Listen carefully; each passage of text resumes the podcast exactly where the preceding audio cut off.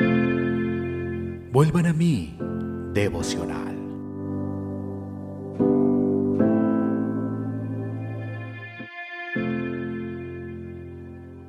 Isaías capítulo 7, versículo 14. Por tanto, el Señor mismo os dará señal. He aquí que la Virgen concebirá y dará a luz un hijo y llamará su nombre Emanuel. De la pluma de Charles Spurgeon.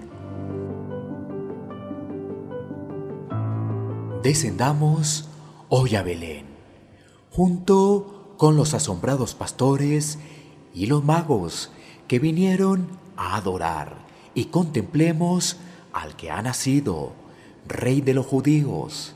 Mateo 2.2. Por la fe podemos declarar y entonar.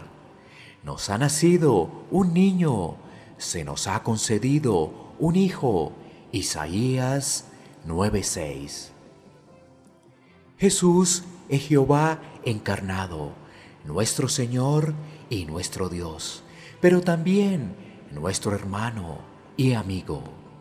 De manera que adorémosle y admirémoslo, pero primero recordemos su milagrosa concepción.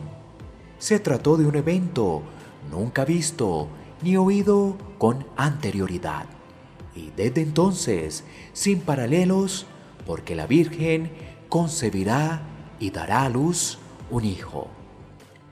La primera promesa de su venida menciona la simiente de la mujer, no la del hombre. Génesis 3:15 dado que fue la mujer la que abrió el camino para el pecado que hizo que la humanidad perdiera el paraíso. Fue ella y solo ella, el preludio de aquel que recuperaría el paraíso perdido. Aunque nuestro Salvador era hombre en cuanto a su humana naturaleza, Él era el Santo de Dios. Marcos 1.24.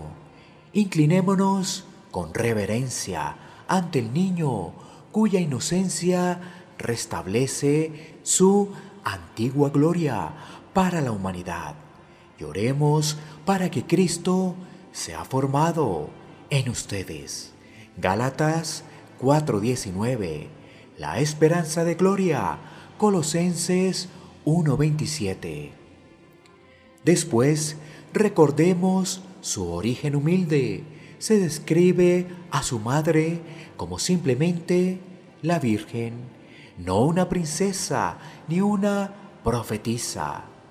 Es cierto que por sus venas corría la sangre real, que su mente era fuerte y que había recibido buena instrucción, ya que entonó una de las más dulces canciones de alabanza jamás cantadas.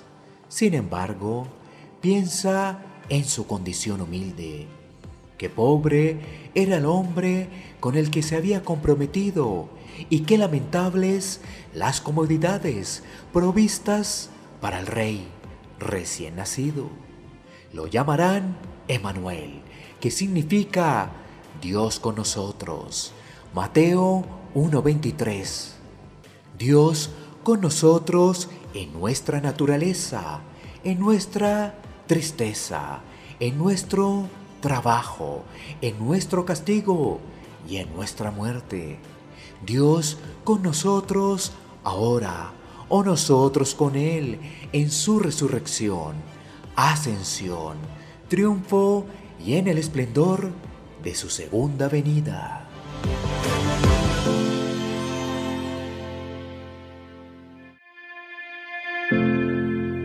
Vuelvan a mí, devocional.